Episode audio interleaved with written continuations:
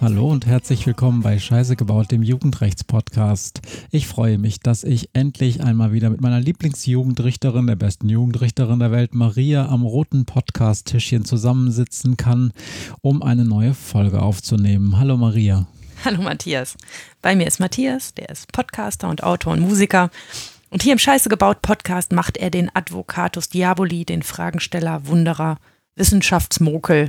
Und wir sprechen in diesem Podcast über die Jugend von heute, was sie so ausmacht, was wichtig für sie ist und ob die wirklich immer so viel Scheiße bauen. Maria, ich habe eine super Nachricht für dich. Ich habe mir schon eine Frage für dich ausgedacht. Nein. Ja. Wahnsinn. Das heißt, wenn wir gleich über die zwei Fragen nach unserem Schwerpunkt reden, dann ist das, was ich hier zu sagen oder zu fragen habe, direkt vorbereitet und super deep und so. Cool. Äh, Maria, worüber reden wir denn heute? Äh, wir reden heute über Marvin. Ähm, Maria hat im Vorfeld gesagt, ich weiß nicht genau, wie ich den Schwerpunkt nennen soll. Frag mich bitte nicht, wie ich den Schwerpunkt nennen will. Es geht um Marvin. Marvin ist ein sehr komplexer Problemfall, der eine ganz, ganz individuelle und komplexe Lösung brauchte und äh, hoffentlich auch gekriegt hat. Und äh, davon will ich heute erzählen. Und äh, mir ist kein cooler Titel dafür eingefallen. Gut, was haben wir denn noch vor unserem Themenschwerpunkt zu sagen? Du hast mir eben gesagt, ich soll dich auf keinen Fall auf den Mordlust-Podcast ansprechen, den du das gerade auf dem Fahrrad gehört hast. Das ist ja super heute. Ich sage dir vorher, worüber ich nicht reden will und es ist der Garant dafür. dass wir darüber sprechen. Da kommt nämlich gerade, da kommt nämlich dann eine sehr äh, erboste Jugendrichterin bei uns in die Haus, zur Haustür rein und sagt, oh, ich habe mich gerade so aufgeregt, die haben über Jugendkriminalität gesprochen und haben überhaupt keine Ahnung von dem Thema. Ganz so schlimm war es nicht. Nein, ich habe gerade den ähm, Mordlust-Podcast, ähm, den ich eigentlich ziemlich gerne höre ehrlich gesagt. Ähm, ähm, ist ein bisschen voyeuristisch, aber ich mag ihn trotzdem total gerne. Äh, gehört. Und da wurde über Jugendrecht, unsere Jugendrechtsfälle erzählt und dann machen die auch immer so ein bisschen Schwerpunkt und haben ähm, ganz viel über Jugendrecht erzählt.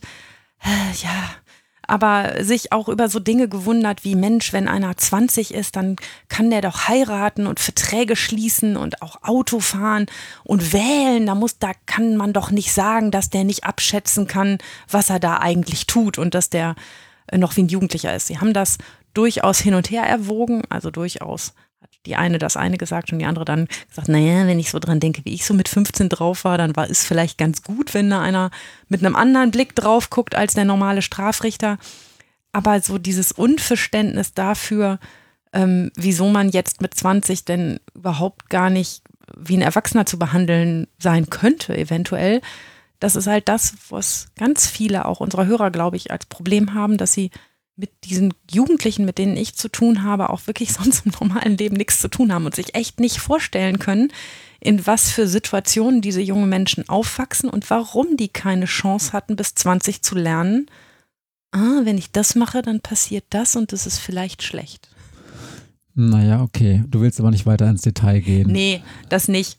Das, das finde ich ein bisschen gemein, so ein Bashing von, von einer auf die andere Seite. Ich fand, fand nur, ähm, ich, ich hatte gedacht, ach, ich fände es schön, wenn ihr euch mal unsere Heranwachsenden-Folge anhört. Da erklären wir das eigentlich ganz viel zu dem Thema, warum Heranwachsende ganz, ganz oft wie Jugendliche zu behandeln sind und warum das auch nicht äh, Kopfstreichelei und Wattebauschwerferei ist, sondern einen fachlichen und sachlichen Hintergrund hat und eine vernünftige Sache ist und übrigens auch niemandem wehtun und nichts Schlechtes ist. Die hatten natürlich, also das Ding heißt Mordlust, ne, die hatten natürlich einen Fall, in dem es auch um ein Kapitalverbrechen ging, also um die ähm, Frage, ob jemand ähm, ähm, eines Mordes oder Totschlags schuldig war. Und natürlich sind das auch Fälle, wo das besonders krass ist, ähm, dass das Jugendrecht da nicht so viel anzubieten hat oder jede Menge anzubieten hat, aber nicht so harte Strafen anzubieten hat wie das Erwachsenenstrafrecht. Es ist auch so, vielleicht noch von meiner Seite, obwohl ich diesen Podcast nicht kenne und auch ähm, zum Thema Jugendstrafrecht ja immer nur Fragen stelle und ganz viele Dinge auch nicht weiß wir bewegen uns alle in irgendwelchen Bubbles. Und mhm. nur weil wir uns, also wir beiden zum Beispiel jetzt in so einer eher bürgerlichen Bubble befinden, wo man dann auch bestimmte Ansprüche daran hat, wie so Jugendliche mit 14, 15, 16, 17 zu sein haben. Und manchmal haben wir auch das Glück, dass die dann auch tatsächlich so sind. Ähm, heißt das ja noch lange nicht, dass das die gesamte ähm, Grundgesamtheit dieses, dieser Altersgruppe abbildet und dass dieses Jugendstrafrecht ja auch allen in irgendeiner Form gerecht werden muss und dass es durchaus auch ganz andere Menschen gibt, die in dieser Altersgruppe noch lange nicht diesen Entwicklungsstand haben, den man vielleicht sich da erwartet. Und das muss halt das Gesetz auch abbilden, weil wir können uns nicht Gesetze bauen, die so bürgerliche Mittelschichtsgesetze sind. Ja, und denen wir auch nicht begegnen. Also es gibt keine Begegnungsräume, wo so normale Podcasterinnen, die wahrscheinlich irgendwas Schlaues studiert haben und coole Sachen können, diesen jungen Menschen begegnen. Also hm, und auch andere Menschen, die vielleicht unseren Podcast hören, gar nicht so ein Begegnungsfeld haben mit diesen jungen Menschen, die in Situationen stecken wie Marvin, von dem ich heute erzählen will. Ähm, ja, und das ist schon was ziemlich Besonderes. Und ähm, das ist, ihr hört ja vielleicht diesen Podcast auch nicht das erste Mal und hört auch mal schon ein paar Folgen zu und denkt vielleicht auch immer, meine Güte, und sie hat noch so eine Geschichte und noch so eine Geschichte und noch so eine Geschichte. Und ja, das ist mein täglich Brot. Ich habe den ganzen Tag mit solchen Jugendlichen zu tun, die so nicht, nicht alle so einen so äh, Werdegang haben wie Marvin, aber ähm, die in wirklich prekären Verhältnissen aufwachsen und bei denen das mit dem Aufwachsen und Großwerden nichts, aber wirklich gar nichts mit dem zu tun hat, was der Durchschnittspodcast-Hörer und der Durchschnittspodcast-Produzent so in seinem Leben erlebt hat. Das ähm, muss ich, äh, das kann ich nur bestätigen und sage deshalb, also wenn wir uns auch über gesellschaftliche Fragen unterhalten, man müsste das und das und das machen, lass uns immer wieder auch auf diejenigen hören, die noch eine andere Perspektive auf ein Thema haben, mhm. wo man vielleicht von außen sagt, äh, das ist aber doch jetzt sehr exotisch. Ja, kann sein. Kann aber auch sein, dass du in einer sehr exotischen Bubble oder einer sehr privilegierten Bubble zu Hause bist und da de deine Meinung bildest. Insofern bin ich froh, dass du immer wieder auch noch eine andere Perspektive auf ein Thema mitbringst, die ich auch so nicht kenne wir machen deshalb auch diesen Podcast, weil mir das total wichtig ist, Menschen zu erzählen, in welcher Wirklichkeit zumindest kriminelle Jugendliche in diesem Land aufwachsen und was die so erleben und was, was mit deren Leben so los ist. Und dass das wirklich weit entfernt ist von dem, was wir normalerweise kennen ähm, und dass das vielleicht ja gar nicht eine Normabweichung ist, sondern eine andere Norm ist, in einer anderen Bubble. Ja. Und ähm, ja, natürlich ähm, sehe ich das immer gefärbt durch die Augen des Jugendrichters, also die eine Freundin von mir, die Gynäkologin ist, die sieht nur Schwangere und ich, ähm, ich sehe nur kriminelle Jugendliche. Ja, das ist ein bisschen so. Ähm, aber ähm, ja, also trotzdem ist mir das wichtig, sozusagen das zu transportieren. Das ist, das ist eine Lebenswirklichkeit und ähm, da einfach so zu sitzen und sagen, ja, habe ich als Jugendlicher auch nicht gemacht. Entschuldigung, da konnte ich auch für mich alleine entscheiden. Das müssen die doch auch können. Das ist ein ganz bisschen kurz gegriffen. Dann freue ich mich jetzt, wenn wir direkt in den Fall einsteigen. Ich weiß noch gar nicht, wie lange die Folge heute wird, aber ähm, wir, wir springen einfach mal ins Wasser und schauen, wohin uns die Welle so trägt heute. Ja, das machen wir. Wir reden über Marvin. Ihr müsst mir verzeihen, wenn ich so ein bisschen aushole und das ein bisschen ausmale. Ähm, ich wollte nur ein paar Sachen nebenher erzählen, sodass der Fall äh, relativ lang ist, aber ähm, es soll ja auch deutlich werden, was mit Marvin eigentlich los war und was, in was für einer Situation mich das Ganze erwischt hat. Es ist schon später Nachmittag und ich sitze in meinem Büro im vierten Stock des Neubaus im Amtsgericht unserer norddeutschen Großstadt. Fast ist es schon dunkel draußen und durch die Flure huschen nicht mehr viele Gestalten. Ich mag diese dunklen Abende. Nach dem stressigen Auf und Ab des Tages, den 100 Telefonaten, den vier großen und 18 kleinen Problemen inklusiver Problemlösung und diversen Gesprächen nutze ich gern die Zeit, um ein bisschen runterzukommen. Keiner glaubt, dass ein Richter ernsthaft nach 16 Uhr noch im Büro rumhängt, und so kann ich in der Ruhe des aufkommenden Abends ein paar Dinge regeln, Akten etwas genauer lesen und mich mit der Vorbereitung des Prozesses beschäftigen. Ich gehe in das Zimmer meiner Geschäftsstelle. Hier sitzt meine Serviceeinheit Julia. Eine ziemlich fürchterliche Bezeichnung. Julia ist eine Justizangestellte, die sich um den Verbleib und den Versand meiner Akten kümmert, die Ladungen zu Terminen rausschickt, Schriftstücke aufsetzt, Telefonate entgegennimmt, mir die Akten vorlegt, wenn etwas vom Richter getan werden muss und die auch in den Sitzungen Protokoll führt. Sie ist eine Urkundsbeamtin. So nennen wir diejenigen, die etwas beurkunden dürfen. Wenn ich also einen Beschluss oder ein Urteil schreibe und das Original mit meiner Unterschrift versehe, dann macht sie hiervon sogenannte Ausfertigungen.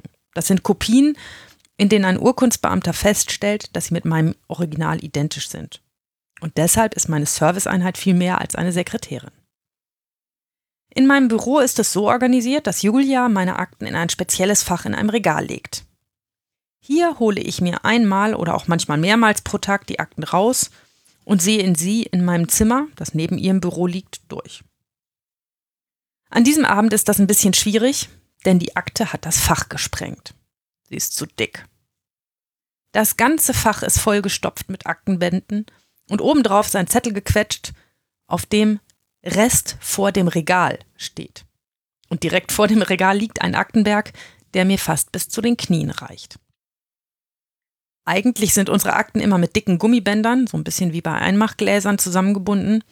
Wenn es aber zu viele Aktenbände gibt, dann benutzen wir einen Gürtel aus festem Stoff, mit dem die Akten dann so zusammengehalten werden, dass man auch versteht, dass all diese roten Dinger zu einer Akte zusammengehören. Wenn Akten übrigens so dick werden, dass die Gürtel nicht mehr reichen, müssen sie in Umzugskartons gepackt werden. Das kommt zum Glück bei mir im Amtsgericht nicht so häufig vor und das ist auch nicht so besonders beliebt. Diese Akten haben auch einen besonderen Namen. Ja, ne? das wollte ich gerade erzählen. Die heißen Gürteltiere, weil sie mit einem Gürtel zusammengebunden werden. Meine Akte des Tages ist kleiner und braucht keinen Umzugskarton, aber sie ist ein sogenanntes Gürteltier. Damit ich mir keinen Bruch hebe, schaffe ich mein Gürteltier in zwei Etappen in mein Büro und schlage seufzend den letzten Aktenband auf. Ich will erstmal die Anklage lesen und wissen, was, ich gucke vorne auf den Aktendeckel nach dem Namen, Marvin eigentlich vorgeworfen wird. Marvin ist, so sagt es zumindest die Anklage, ein Betrüger. Ihm wird vorgeworfen, im letzten Jahr 19 Betrugstaten begangen zu haben. Ganz schön viel dafür, dass er gerade erst 17 Jahre alt ist, denke ich und lese die einzelnen Taten. Da wird es interessant. Marvin hat Waren bestellt bei diversen Internetversendern und als Besteller hat er Schulen angegeben, die es gar nicht gibt oder die es manchmal doch gibt, aber die Adressen nicht. Das ist ziemlich geschickt. Denn wenn ich mir drei Edelstahlbriefkästen für 350 Euro an die Adresse Max Müller, Grundschule Neustadt, schicken lasse, dann versendet der Versender dorthin und die Post oder der Paketdienst liefert auch aus, selbst wenn sich unter der Adresse keine Schule befindet, weil ja zum Beispiel ein Mitarbeiter der Schule die Sachen zu sich nach Hause bestellt haben könnte. Bis dann auffliegt, dass die Schule gar nicht zahlt und bis geklärt ist, dass es in der Grundschule Neustadt keinen Verantwortlichen mit dem Namen Max Müller gibt, bis dahin vergeht einige Zeit. Marvin hat auch nicht nur online bestellt, sondern auch mit Papierbestellbögen. Die ganz Alten unter euch werden das vielleicht noch wissen, dass man manchmal auch einfach so ein Ding ausfüllen kann und per Papier wegschicken kann, also per Post oder per Fax oder wie auch immer. Früher war das so, meine Oma hat immer beim Quellekatalog bestellt. Ja, genau. Da hat sie auch immer diese Papierbögen ausgefüllt. Ja, genau.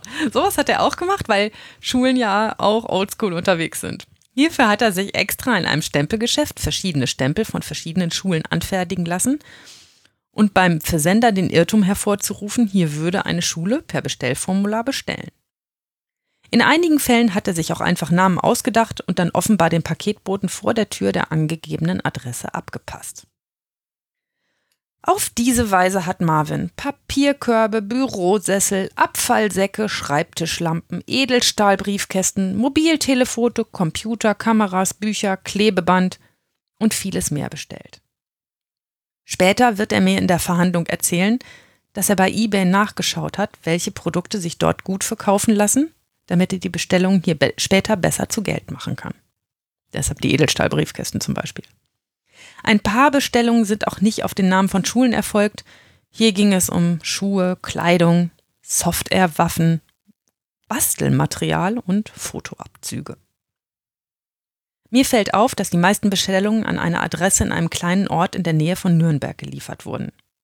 Ich wundere mich, warum der Fall bei mir landet, muss aber nach einem Blick auf die erste Seite der Anklage feststellen, dass Marvin offenbar in meiner norddeutschen Großstadt wohnt.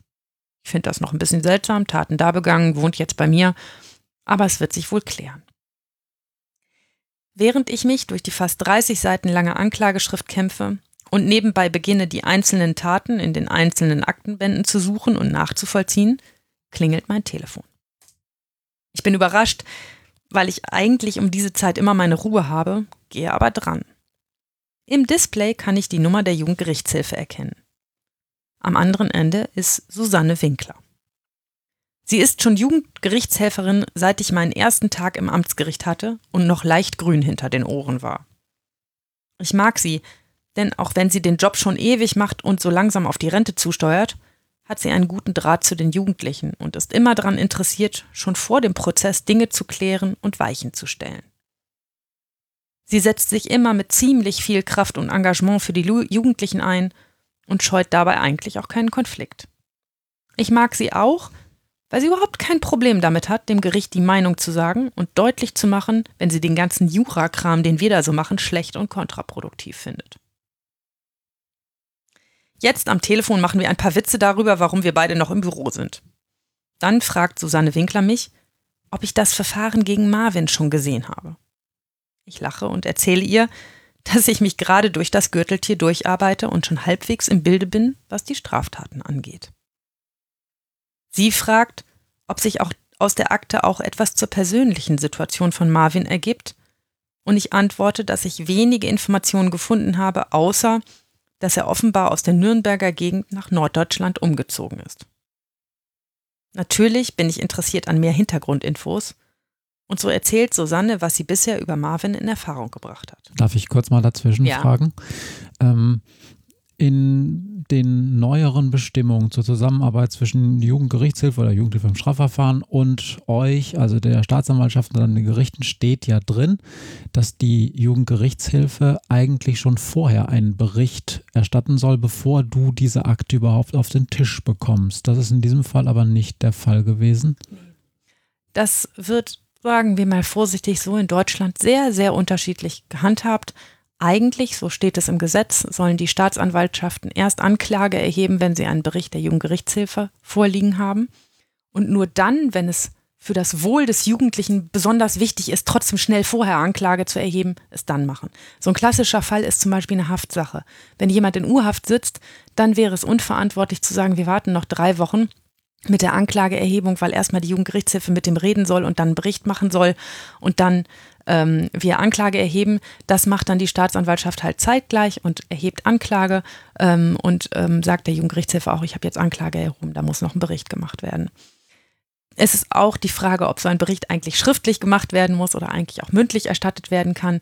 Ich finde das ziemlich eindeutig, dass das Gesetz auch mündliche Berichte zulässt, aber irgendwie muss dieser Richter eigentlich bei Anklageerhebung schon wissen, was ist los mit diesem Jugendlichen, was ist das für einer. Da, wo ich arbeite, ist das im Moment nicht üblich.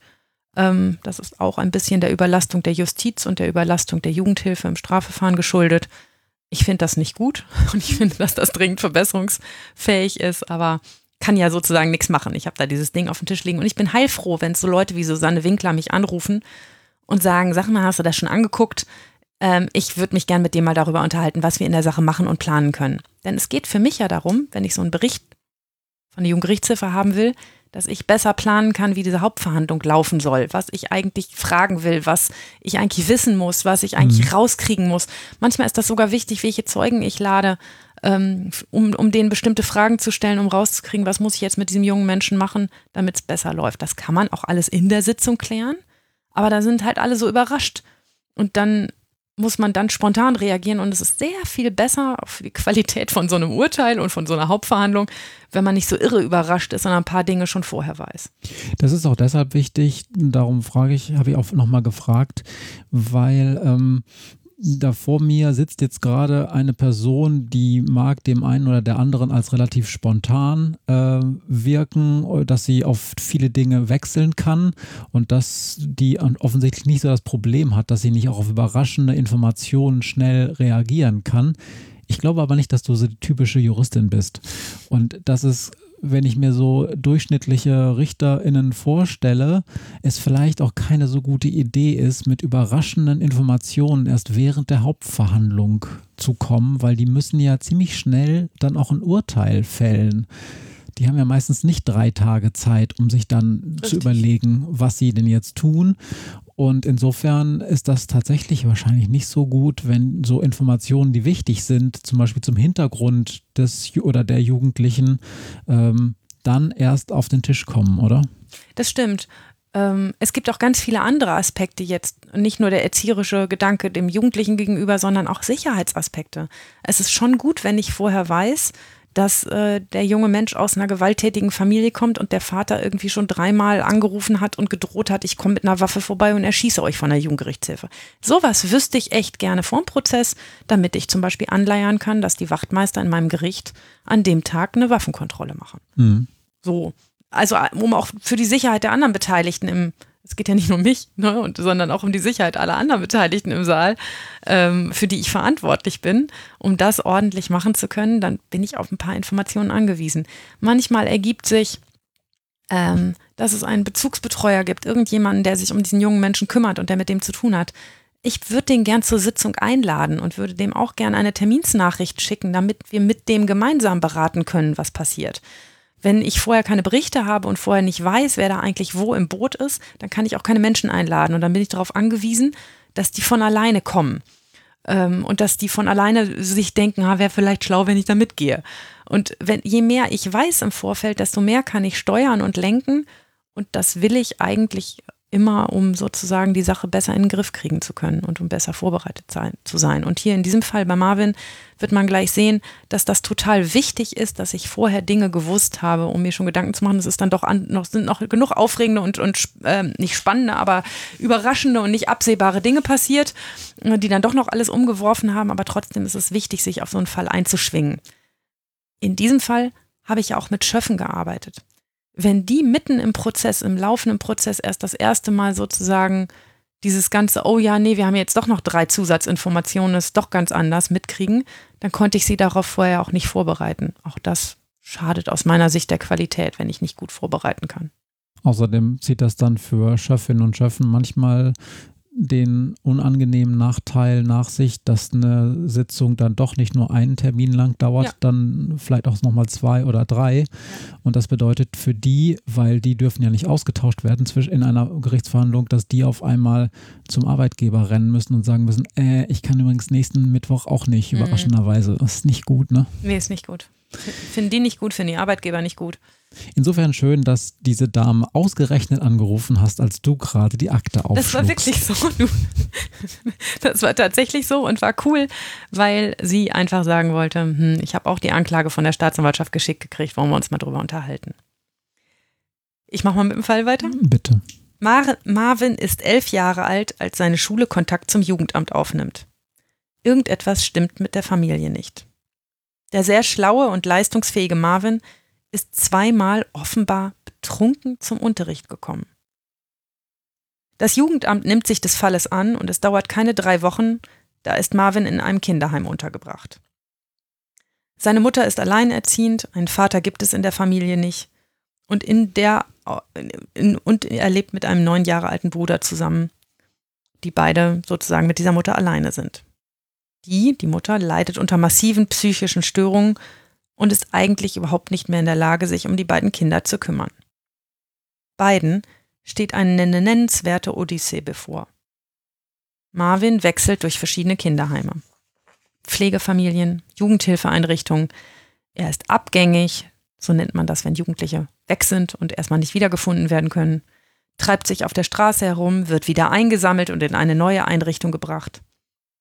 Bis er 17 Jahre alt ist, war er in zwölf verschiedenen Anlaufstellen.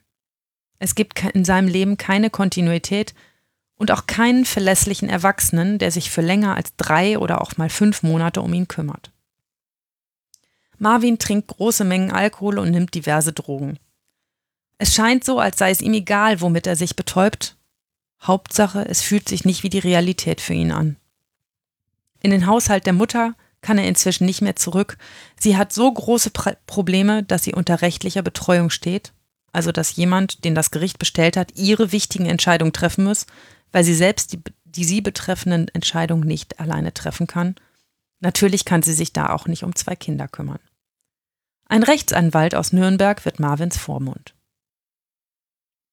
Während Marvin diverse Stationen durchläuft und immer mal wieder auf, äh, auch Wochen auf der Straße verbringt, hat er ganz erhebliche Geldprobleme. Und so kommt er auf die Idee, sich durch Betrügereien Geld zu verschaffen. Er bestellt Elektroartikel im Wert von fast 20.000 Euro und lernt, dass eine Schule als Besteller ein guter Move ist, weil die Taten nicht so schnell zurückverfolgt werden können und er nicht so schnell Ärger kriegt. Mit 15 Jahren wird er in Süddeutschland deshalb zum ersten Mal verurteilt.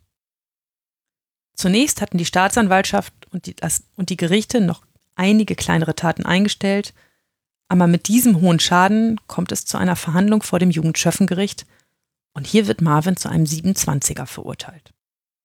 Das ist was? Ja, das ist ein etwas kompliziertes juristisches Konstrukt, das ich ganz kurz erklären muss.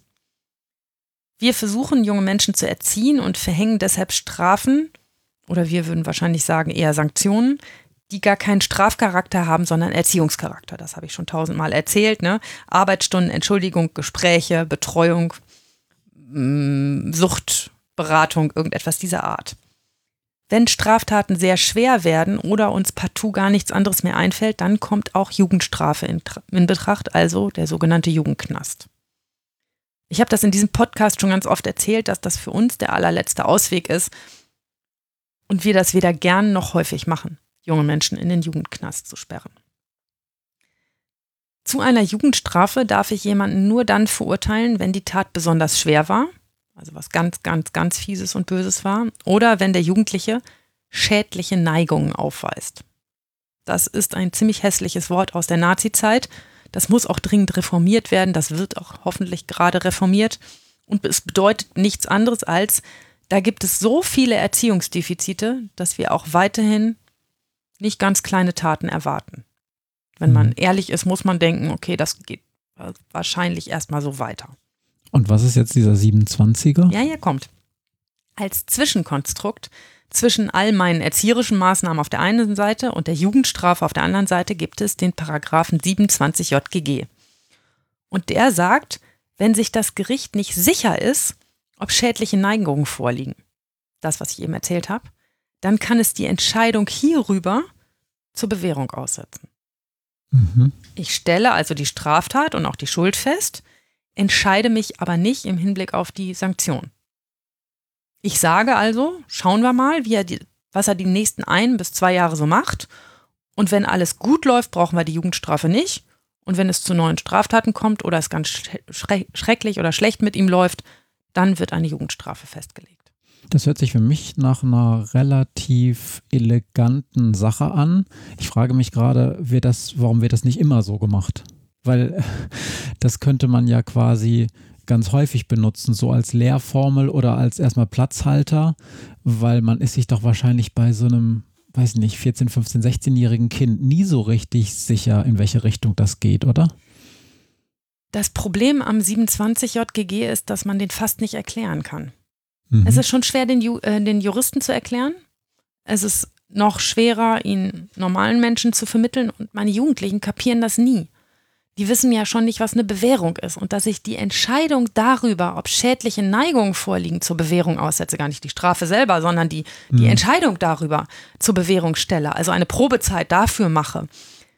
Das kriege ich denen wörtlich noch vermittelt, vielleicht sogar erklärt, aber dass die spüren, wie schwer diese Sanktion ist, denn die endet in einer Jugendstrafe, wenn es scheiße läuft, das spüren die nicht. Die, also schon bei einer Jugendstrafe, die ich zur Bewährung aussetze, denken die Jugendlichen, wenn sie rausgehen, geil, ist ja gar nichts passiert. Ich bin aber frei. Niemand sperrt mich ein. Entschuldigung, ist alles cool.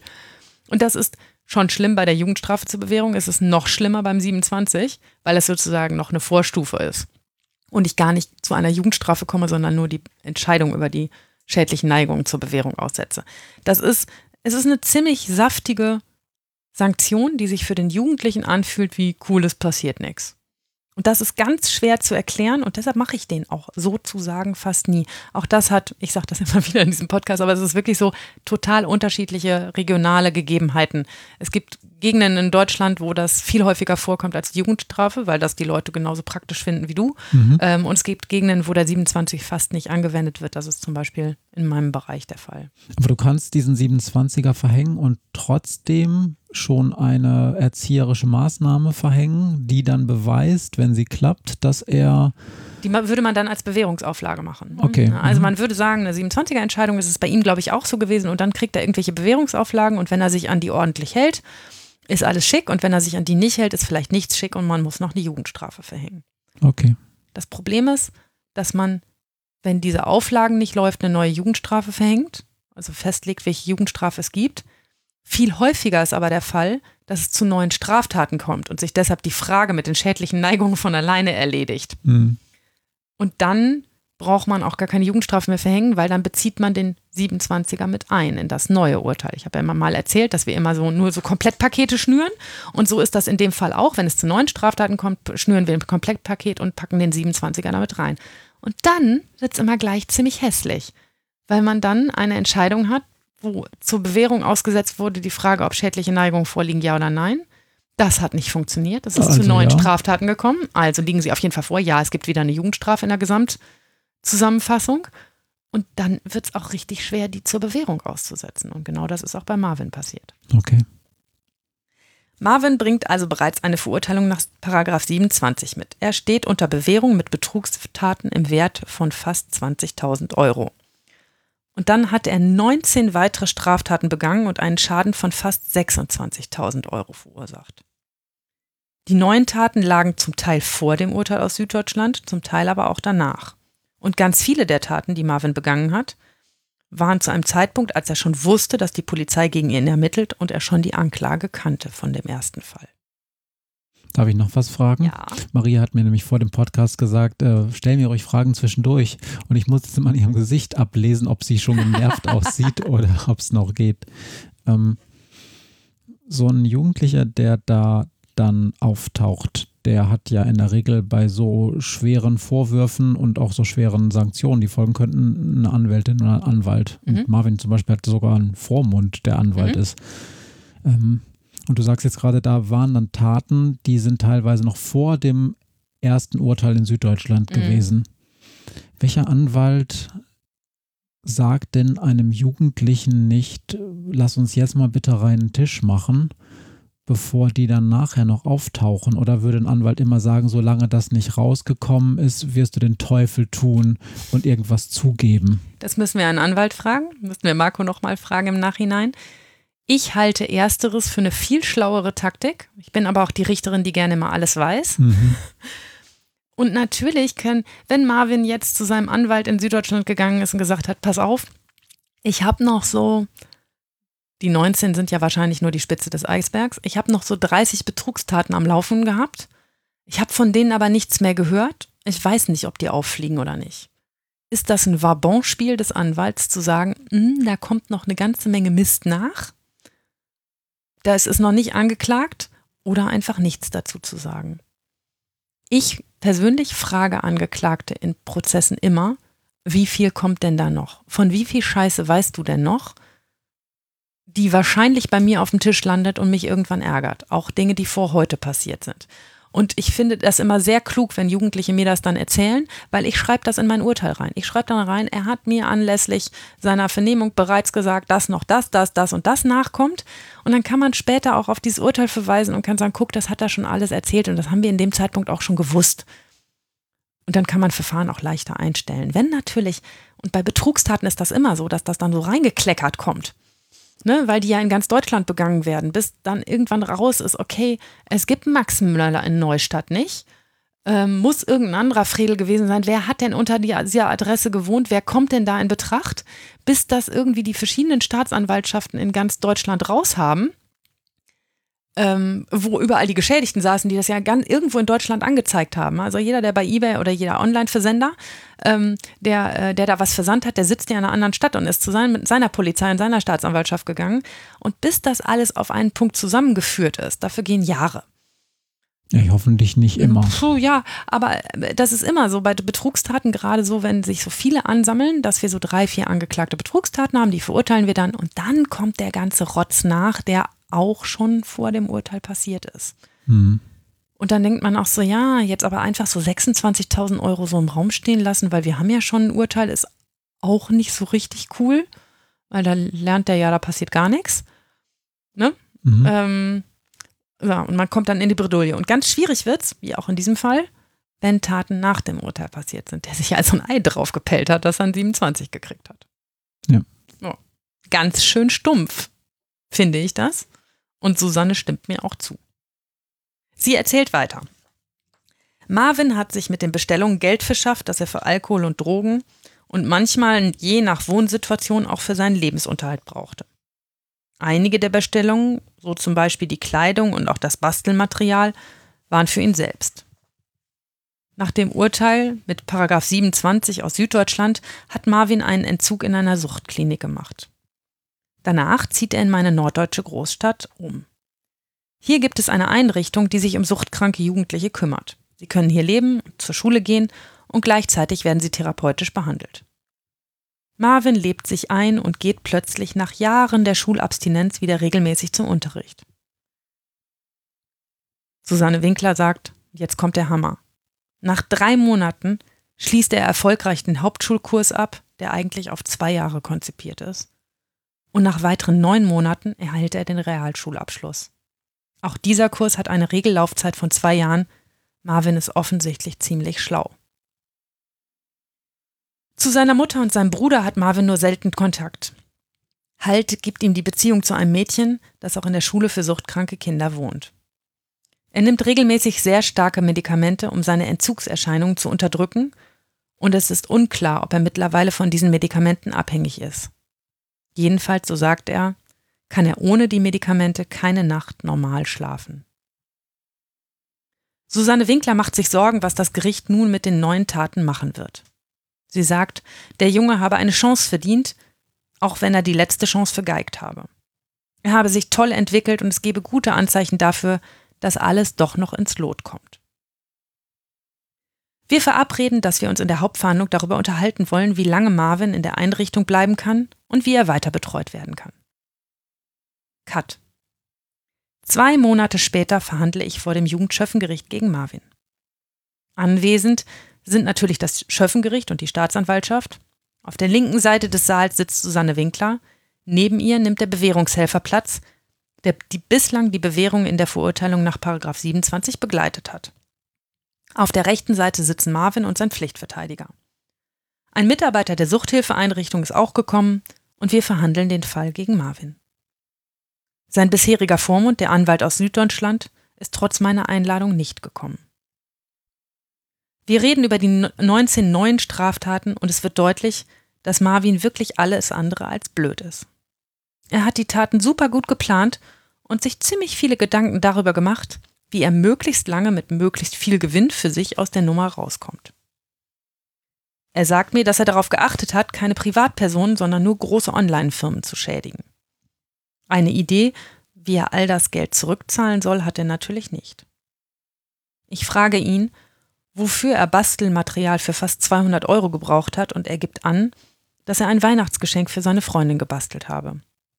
Es zeigt sich, dass sie die einzig menschlich nahe Konstante in seinem Leben ist. Als wir alle Taten besprochen haben und die Jugendgerichtshilfe berichtet hat, wie Marvins Leben bislang verlaufen ist, wenden wir uns der Zukunft zu und besprechen, wie es weitergehen könnte. Marvin ist gut in der Suchthilfeeinrichtung angekommen und fühlt sich dort wohl, ich gucke alle erwartungsvoll an und hoff, erhoffe mir Vorschläge, wie man mit Marvin weiterarbeiten könnte. Und hier wird es plötzlich still. Der Vertreter der Einrichtung sagt, dass Marvin gerade 18 Jahre alt geworden ist und dass das für ihn zuständige Jugendamt in einem Hilfeplangespräch am gestrigen Tage abgelehnt hätte, weitere Ma Maßnahmen für Marvin zu finanzieren. Er habe die Schule gut durchlaufen, aber ohne weitere Finanzierung sei da leider nichts zu machen. Marvin müsse die Einrichtung bald verlassen. Ich schaue den Bewährungshelfer an und er sagt, die Bewährung sei bis auf die neuen Taten ganz gut gelaufen, aber auch er habe eigentlich keine Idee, wo Marvin jetzt hin könne. Susanne Winkler ist auch ratlos. Sie sagt, dass sie nicht verstehen kann, wie das Jugendamt in diesem Fall ernsthaft die Finanzierung der Hilfe für junge Erwachsene ablehnen konnte und dass sie selbst nochmal nachgehakt habe. Im Ergebnis sei hier aber nichts zu machen. Alle möglichen Alternativen für Marvin scheitern an der Finanzierung. Das Jugendamt habe sich auch auf den Standpunkt gestellt, dass Marvins ganzer Lebensweg so viel gekostet habe und nun alle Möglichkeiten ausgereizt seien. Auch die Argumente des inzwischen guten Schulbesuchs hätten niemand überzeugen können. Ich blicke ratlos in die Runde und auch der Pflichtverteidiger zuckt nur mit den Schultern.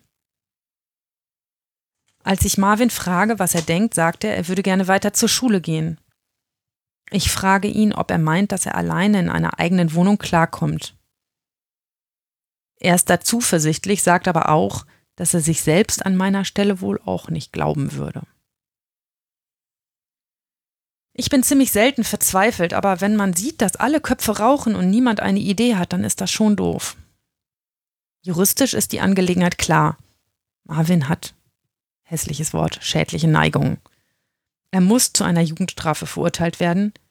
Die vorherige Entscheidung nach 27 werden wir dabei einbeziehen. Wo aber soll die positive Sozialprognose herkommen?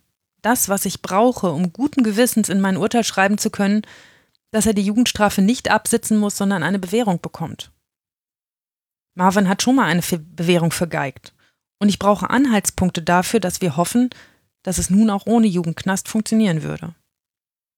Ich möchte gerne belohnen, dass Marvin sich so angestrengt hat, dass er Drogen und Alkohol fast ganz weggelassen hat, dass er seine Schulabschlüsse gemacht hat und dass er sich auch diesem Verfahren so gut gestellt hat.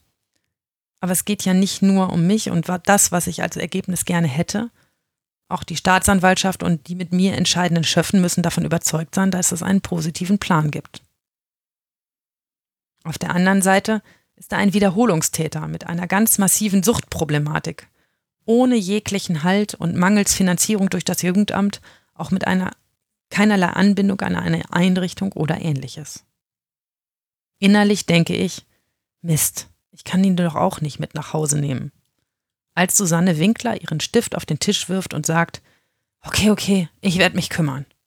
Machen Sie mich zur Bewährungshelferin für das erste Jahr und ich sorge dafür, dass er irgendwo ankommt. Sie rettet die Situation und ich bin ihr unendlich dankbar, dass sie einen Ausweg schafft. Wir verurteilen Marvin zu einer Jugendstrafe, die wir zur Bewährung aussetzen. Als Bewährungsauflage legen wir fest, dass Marvin mir einmal pro Monat einen Brief schreibt und dass sich Susanne Winkler im ersten Jahr um ihn kümmert. Im darauffolgenden Jahr bekomme ich pünktlich und regelmäßig Briefe von Marvin. Er hat die Suchthilfeeinrichtung verlassen und mit Susannes Hilfe eine kleine Wohnung bezogen. Nebenbei macht er immer wieder kleinere Jobs und verdient hier ein bisschen Geld zu seinem Hartz IV hinzu. Er möchte gerne eine Ausbildung machen, aber so recht klappt es noch nicht mit den Bewerbungen. Das liegt auch daran, dass er sich das mit seinen starken Medikamenten noch nicht so recht zutraut. Nach exakt elf Monaten erreicht mich ein langer Brief von Marvin. Er schreibt, dass er ohne die Hilfe von Susanne Winkler aufgeschmissen ist, dass sie mit ihm beim Jobcenter, beim Arzt, in der Suchtberatung, bei Bewerbungsgesprächen und sonst wo war und dass er das ohne sie niemals hinbekommen hätte, bis heute keine Drogen mehr zu nehmen. Er schreibt auch, dass sein Weg in ein normales Leben noch lang ist und dass nicht alles rund läuft. Und er fragt, ob Susanne nicht bitte länger für ihn zuständig sein könnte. Ich leite den Brief an Susanne weiter, die sagt, sich bis zum Ende, bis zum Eintritt in die Rente um Marvin zu kümmern. Und so geschieht's dann auch. Vor sechs Monaten habe ich Marvins Strafe erlassen. Er hat die Bewährungszeit durchgehalten, ohne neue Straftaten zu begehen. Susanne war bis zum Schluss an seiner Seite und ist offensichtlich eine ziemlich wichtige Bezugsperson geworden. Sie ist letzte Woche in Rente gegangen. Wir haben zum Abschied miteinander telefoniert und ich habe ihr gesagt, wie dankbar ich bis heute dafür bin, dass sie sich um Marvin gekümmert hat. Okay. Also er hat es geschafft oder er ist auf einem guten Weg? Ich, ich wünschte, ich könnte sagen, er hat es geschafft, das weiß ich nicht. Ne, ich gucke ja auch in so einen jungen Kopf nicht rein. Ich weiß, dass er keine Straftaten mehr begangen hat. Ähm, ich glaube ihr, wenn sie sagt, dass sie den Eindruck hat, dass er keine Drogen mehr nimmt und dass er nur noch wenig Alkohol trinkt. Aber ein Leben, das so beginnt, dass man mit elf auffällt, weil man besoffen zur Schule kommt, ähm, kann auch mit drei Jahren Bewährung, auch mit Susanne Winkler, nicht hundertprozentig glatt laufen. Das ist ja, ne, wir sind ja nicht einem Hollywood-Film, sondern im echten Leben. Und ähm, ich mache mir keine Illusionen, dass Marvin einen ganz, ganz, ganz schwierigen Lebensweg vor sich hat und dass diese Bank, die der mit sich rumschleppt, es hat sich einfach kein Mensch um mich gekümmert und es war niemand für mich da, ähm, außer dann irgendwann Susanne, ähm, dass das eine Bank fürs Leben ist, mit der, die einen noch lang, die man lange mit sich rumträgt. Man muss schon ganz schön resilienter Charakter sein und ein ganz schön schlauer Typ, um das irgendwann abzuwerfen und zu sagen, so, und das wandle ich jetzt in eine Stärke um. Ich, ich halte den für so schlau, dass, dass er das vielleicht sogar irgendwann packt oder gepackt hat. Das weiß ich nicht genau, ähm, aber äh, ja, also dass, dass das nicht auf Anhieb glatt laufen kann, ist klar. Ich ähm, habe mich zwischendurch gefragt, die Jugendhilfe im Strafverfahren ist ja in der Regel angesiedelt auch am oder im Jugendamt, also mhm. der Institution, die äh, mittendrin quasi gesagt hat, so wir finanzieren das jetzt nicht mehr, weil der ist 18 und wir finanzieren jetzt diese Schule für Suchtkranke oder was auch immer das war nicht mehr. Wenn da doch jemand wie deine Susanne Winkler, ich denke mal, die wird in der Regel dann eigentlich anders heißen, ähm, da doch dann ist und dann bei dir in der Verhandlung auch sagt, ich, ich engagiere mich, dann hat die sich ja wahrscheinlich auch innerhalb ihres Jugendamtes für den eingesetzt und doch wahrscheinlich auch gesagt, Leute, wir müssen da noch irgendwas mhm. tun. Wieso hat das denn dann nicht geklappt? Weißt du da was drüber? Ja, das also erstens ist es so, dass die Jugendgerichtshilfen äh, nicht immer an die Jugendämter angegliedert sind. Das ist in vielen Fällen so, aber nicht immer.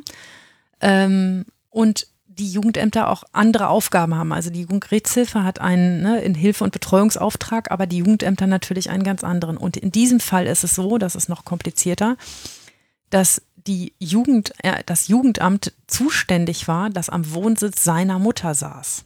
Mhm.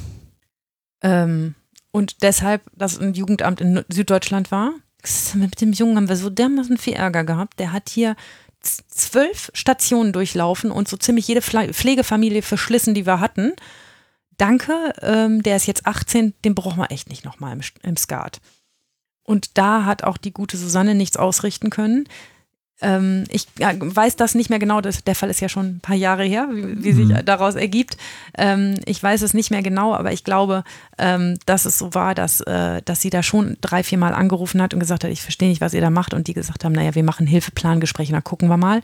Und die kamen wieder mit der Information, ja, Hilfeplan hat Gespräch, Gespräch hat ergeben, abgelehnt. Das ist natürlich auch vom Timing her total beschissen. Das ist genau in dem Zeitpunkt, in dem wir so eine wichtige Sache verhandeln. Einen Tag vorher das zuständige Jugendamt sagt so, nö, machen wir nicht. Und der Junge war auch total enttäuscht darüber. Der war wirklich, der sagte, aber ich habe doch jetzt alles gemacht, was nötig ist. Und das, die Situation haben wir ganz häufig, dass die sich zu einem Zeitpunkt fangen, in dem schon alle, die mit ihnen professionell beschäftigt waren, sagen, so jetzt reicht's mir aber. Mhm. Ne, denn irgendwann ist alles ausgereizt, irgendwann ist alles Schluss, irgendwann hat man keine Lust mehr, ähm, sich vielleicht auch mit dem Jugendlichen zu befassen. Irgendwann sind vielleicht auch die Gelder nicht mehr da und man muss jedes Mal rechtfertigen, wenn man nochmal Gelder locker macht für so einen Fall. Ähm, und das mag in dem Fall so gewesen sein. Was da genau dahinter steckt, weiß ich nicht. Aber wir saßen da alle und dachten, ja, dicke Backen, toll. Und was machen wir jetzt? Und dann braucht es so eine engagierte Einzelperson wie die Frau Winkler, dass dann doch noch irgendwas passiert. Und das ist die einzige Möglichkeit. Naja, in diesem Fall haben alle ihren Job gemacht und keiner hat einen Fehler gemacht. Alle, die da gearbeitet haben. Der Rechtsanwalt, der Vormund war, du ein bisschen unengagiert. Ich hätte mir gewünscht, dass der kommt oder dass der mal drei Sätze dazu schreibt. Dazu muss man sagen, das ist ja schon beschissen genug, wenn dein Vormund ein Rechtsanwalt ist, der dafür Geld kriegt. Ne? Ja. Also äh, pff, eine schlechtere Situation als ich, ich habe eine erwachsene Vertrauensperson, ähm, die, die, mit der ich vertrauensvoll zusammenarbeite, äh, gibt es, glaube ich, nicht. Also die Mitarbeiter des Jugendamtes tauchen auch ab und an mal als Vormund auf. Aber in dem Fall war das nicht so, da haben die jemanden für bezahlt. Und der hat in diesem Verfahren, ich habe den zwei, dreimal angeschrieben, der hat mich einfach wegignoriert, weil er gedacht hat, ja Gott, der ist jetzt fast 18 Uhr, dann war der zum Prozess 18, jetzt bin ich ja nicht mehr zuständig für den. Und damit war für den die Kiste auch gegessen. Das ist nicht ist ein bisschen unengagiert, aber nicht falsch, ne? So. Da habe ich eine Frage. Ähm, so ein Vormund, das kennt man so eher so aus so, weiß ich auch nicht, David Copperfield-Romanen und so. so Charles Dickens. Also ähm, der Begriff des Vormunds ist mir nicht ganz klar. Mir ist der auch deshalb nicht so ganz klar, weil ähm, so ein Anwalt, der hat ja viele Stärken. Der kennt sich mit einem mhm. Gesetz zum Beispiel ganz gut aus. Aber der kann ja überhaupt nicht erziehen. Beziehungsweise es wird sicherlich viele Anwälte geben, die können das zumindest bei ihren eigenen Kindern ganz okay ist oder auch sehr gut. Aber ähm, wieso glaubt man, dass so ein Anwalt der richtige Vormund für so einen Jugendlichen ist? Naja, irgendwem muss man so eine Vormundschaft übertragen. Irgendeiner muss für den jungen Menschen entscheiden, der geht jetzt auf diese Schule, mhm. der darf als dritte Fremdsprache oder zwei, ja, Bildungsbürgerbubble, ähm, zweite Fremdsprache oder erste Fremdsprache das und das wählen. Ähm, ne, ähm, Dinge, die Eltern entscheiden. Oder der wird geimpft gegen Corona zum Zeitpunkt X. Dinge, die wir für unsere Kinder entscheiden, muss irgendein anderer Erwachsener entscheiden. Ganz oft, wenn die so oft die Einrichtungen wechseln, kann ja nicht in der Einrichtung eine Person für 15 Kinder irgendwie zuständig sein. Ähm, muss ja auch deren Interessen vertreten tatsächlich. Und dann werden solche Leute als Vormund bestimmt. Aber die informieren sich dann hoffentlich doch bei Leuten, die von Erziehung, Bildung von Jugendlichen so ein bisschen Ahnung haben, oder? Weil ich frage mich gerade, wieso soll ausgerechnet ein Anwalt diese ganzen Dinge kennen und können? Du darfst dir das nicht so vorstellen, dass der viel Kontakt mit diesem Jugendlichen hat und dass sie zusammen Eis essen gehen und ins Kino gehen und ne, so, so läuft das, glaub, fürchte ich nicht. Ich fürchte, der hat eine Formgebühr, die er dafür abrechnet, dass er sich um die rechtlichen Dinge kümmert. Dass er vielleicht vor diesem Prozess hoffentlich Marvin angerufen hat und gesagt hat, hier denkst du dran, dass du da dringend hingehen musst, sonst gibt es noch doppelt Ärger, wenn du da nicht hingehst. Aber viel mehr wird es nicht gewesen sein. Und es ist halt ein sehr, ich will dem ja, ich sage ja, der hat keinen Fehler gemacht. Aber das ist ein sehr professionelles Verhältnis. Und das hat mit Erziehung und jemandes Vorbild sein und, äh, und für jemanden da sein einfach gar nichts zu tun. Das ist der Krux, wenn du keine Eltern hast. Das ist scheiße. Ja, ja, ich, ich bin nur etwas bestürzt, dass wir im 21. Jahrhundert quasi ähm, eine so wichtige Funktion äh, sehr formalistisch abhandeln, an jemanden übergeben, der, der sicherlich die rechtlichen Kompetenzen hat und hoffentlich auch so ein paar Managementqualitäten, dass der vielleicht wenigstens seiner Geschäftsstelle sagt, äh, kannst du da mal alle zwei Wochen anrufen und fragen lassen oder so. Aber ich halte, ich halte Anwälte für so überhaupt nicht geeignet, um, um für Jugendliche wirklich relevante Entscheidungen zu treffen. Also der, hoffentlich delegiert er das irgendwie, dass dann Leute sich äußern dürfen, dass er da auf der Grundlage eine relevante Entscheidung treffen kann. Aber das ist halt nur ein Jurist. Das weiß ich nicht, wie das in dem Fall gelaufen ist. Ich weiß auch nicht, wie viele Versuche vorher mhm. da waren, dass ähm, irgendwelche Menschen mit mehr pädagogischem Hintergrund diese Vormundschaft ausgeübt haben. Okay. Ne, ja. das, das weiß ich in dem Fall tatsächlich nicht. Ähm, und dafür habe ich auch zu wenig mit Familienrecht zu tun, um sozusagen zu, eigentlich zu wissen, was mit diesen Kindern ist. Es ist mir nur in diesem Fall aufgefallen, als ich dachte, ah, scheiße, es ist ein Anwalt, äh, der, der nicht mal kommt, ne, mhm. ne, der auch ich hatte den noch angerufen, habe gesagt, bitte um den Rückruf, ich würde gerne mit Ihnen reden. Ich wollte ein paar Sachen wissen. Wie gut kennen Sie den? Was haben Sie mit dem erarbeitet? Ähm, Gibt es irgendwas zu wissen? Ganz offensichtlich war das eine rein professionelle Beziehung und da gab es nicht so richtig was zu erzählen. Aber letzten Endes hat der zumindest keinen Fehler gemacht. Auch der Bewährungshelfer war, der Bewährungshelfer hat auf die Einhaltung der Auflagen geachtet und hat dann gesagt, ja, alles gemacht, aber Ideen, was man jetzt mit ihm machen, habe ich nicht. Auch das kann niemand vorschreiben. Das Jugendamt, das die Hilfe zur Erziehung abgelehnt hat, auch die haben nicht zwingend einen Fehler gemacht. Ich habe mich darüber aufgeregt, wie das gelaufen ist.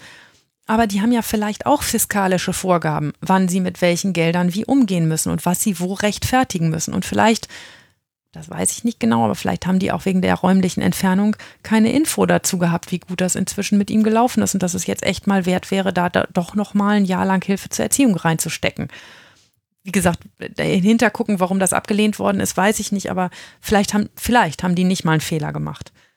Auch der Anwalt nicht, der einfach nur ein bisschen fantasielos da saß und mit Schultern zuckte, also der Verteidiger, und sagte, puh, ja, weiß ich jetzt auch nicht.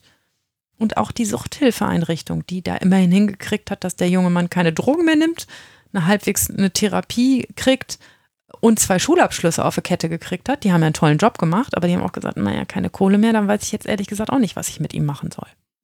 Naja, klar, bei denen mache ich mir auch, oder de, bei denen würde ich auch am wenigsten sagen, dass die wirklich äh, einen Fehler oder auch nur mangelndes Engagement haben, weil die müssen ja nun irgendwie ihre Heizung bezahlen ja. und so. Also, äh, dass ja, es, die. Es, es unterliegen alle ihren eigenen Zwängen.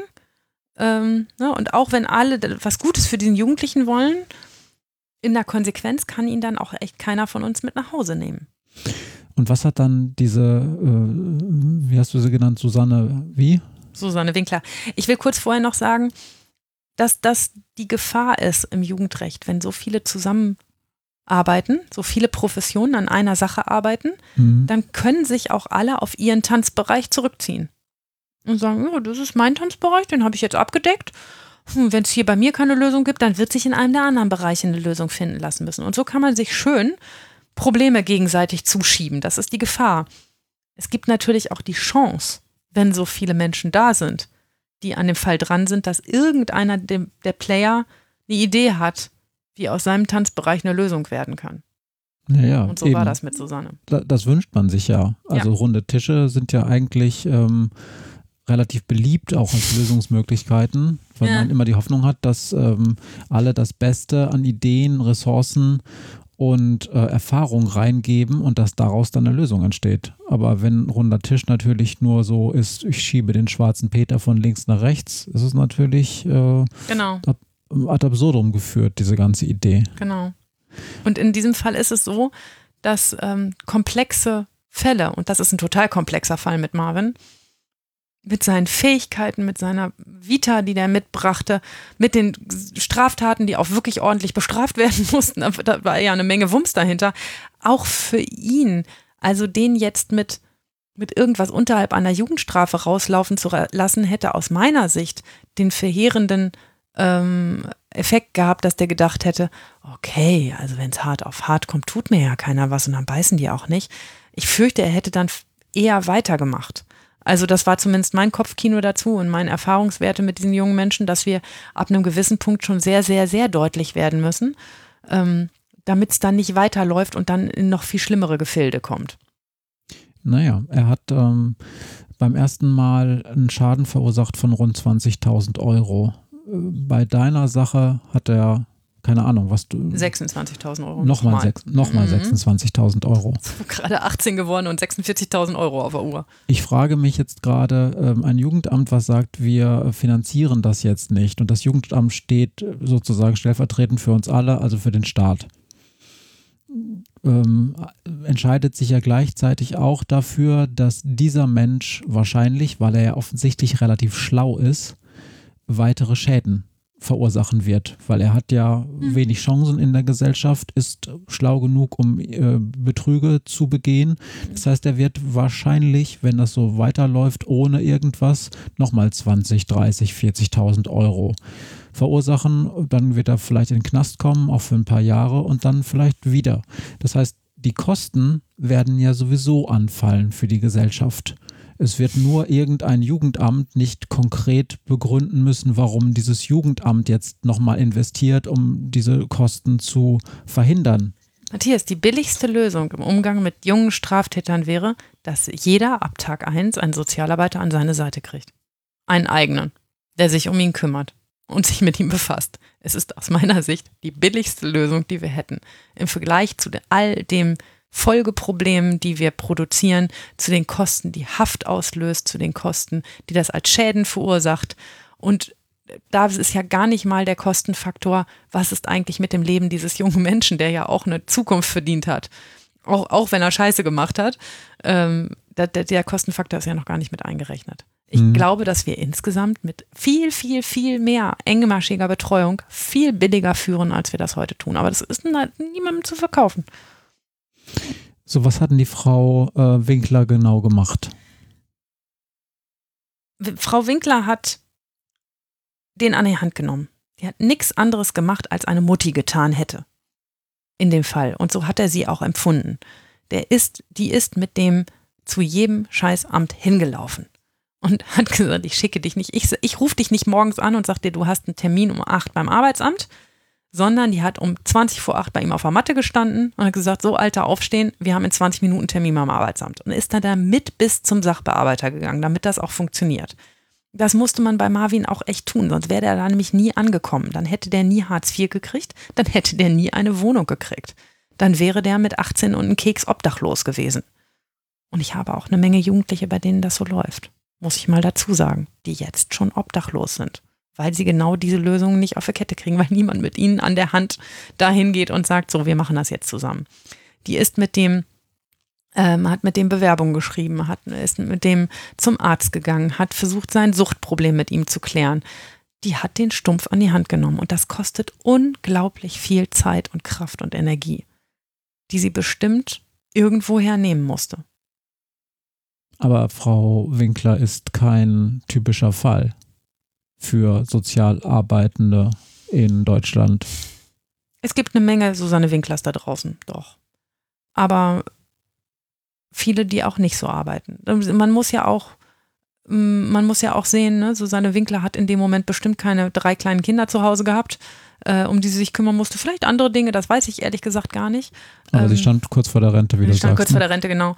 Ähm, aber, und ich, ich, will damit aber auch nicht sagen, die mag ja auch sein, dass sie irgendwas Wichtiges zu tun hatte privat. Ähm, und irgendwo muss man diese Zeit hernehmen, wenn man sie in die jungen Menschen steckt. Die hat ja trotzdem genauso viele Fälle gehabt wie ihre Kollegen sonst. Ja, und entweder sie hat sie aus ihrer Privatzeit genommen oder sie hat sie an anderen Fällen abgeknapst. Das weiß ich nicht. Aber das ist das Problem mit mit, äh, mit Fällen, in denen man dieses Überengagement dringend braucht, weil sie sonst nicht funktionieren. Irgendwoher muss es genommen werden. Und sie hat ihn als eine Art Abschlussprojekt vor ihrer Rente gesehen, oder? Glaube ich nicht. Ähm, Glaube ich nicht. Die, die war ziemlich genervt in der Sitzung. Die hat diesen Stift hingeworfen und hat gesagt, ja gut, dann mache ich das eben. Weil sie auch gesehen hat, okay, es findet sich einfach keiner der das macht und der das machen kann und dessen Aufgabe das jetzt, der, der empfindet, dass es seine Aufgabe ist. Ähm, und die war auch nicht begeistert über die Situation. Aber sie hat sich dann mit Schwung dieser Nummer angenommen und je mehr nette Briefe mir Marvin schrieb, die sie ja immer gesehen hat, weil sie wahrscheinlich daneben saß, als er sie geschrieben hat, ähm, je mehr er ähm, die sich an die Sachen gehalten hat und die Dinge funktioniert haben, desto besser war das natürlich auch für sie. Ich weiß, dass sie mir jetzt, als sie in Rente ging, sagte, ach, es war ein sehr, sehr herzlicher und herzzerreißender Abschied mit Marvin. Mhm. Und irgendwann muss man ja auch den Absprung finden. Also Marvin muss ja auch irgendwann ein Leben alleine führen können. Der kann ja nicht ein Leben lang eine Susanne Winkler an der Seite haben. Es gibt so ein paar Leute, die ein Leben lang ihre Mutti mit sich rumschleppen ähm, und nur so klarkommen, wenn Mutti die Sachen im Hintergrund regelt. Das sind aber normalerweise keine Erwachsenen, die eigenbestimmt und, ähm, und tough durchs Leben laufen, sondern eher so Erwachsene, die, die auch ansonsten Probleme haben. Und auch Marvin muss dringend lernen, wie funktioniert denn das ohne Susanne Winkler? Wie funktioniert das ohne den emotionalen Rückhalt, dass da noch einer ist, der mich im Zweifel auffängt und mir hilft? Wenn ich einen Rückfall habe, das hat die mir alles nicht berichtet, aber es wird Situationen in den drei Jahren Bewährungszeit gegeben haben, in denen der auch wieder gesoffen hat und, und, und, und wieder Drogen genommen hat, ganz sicher.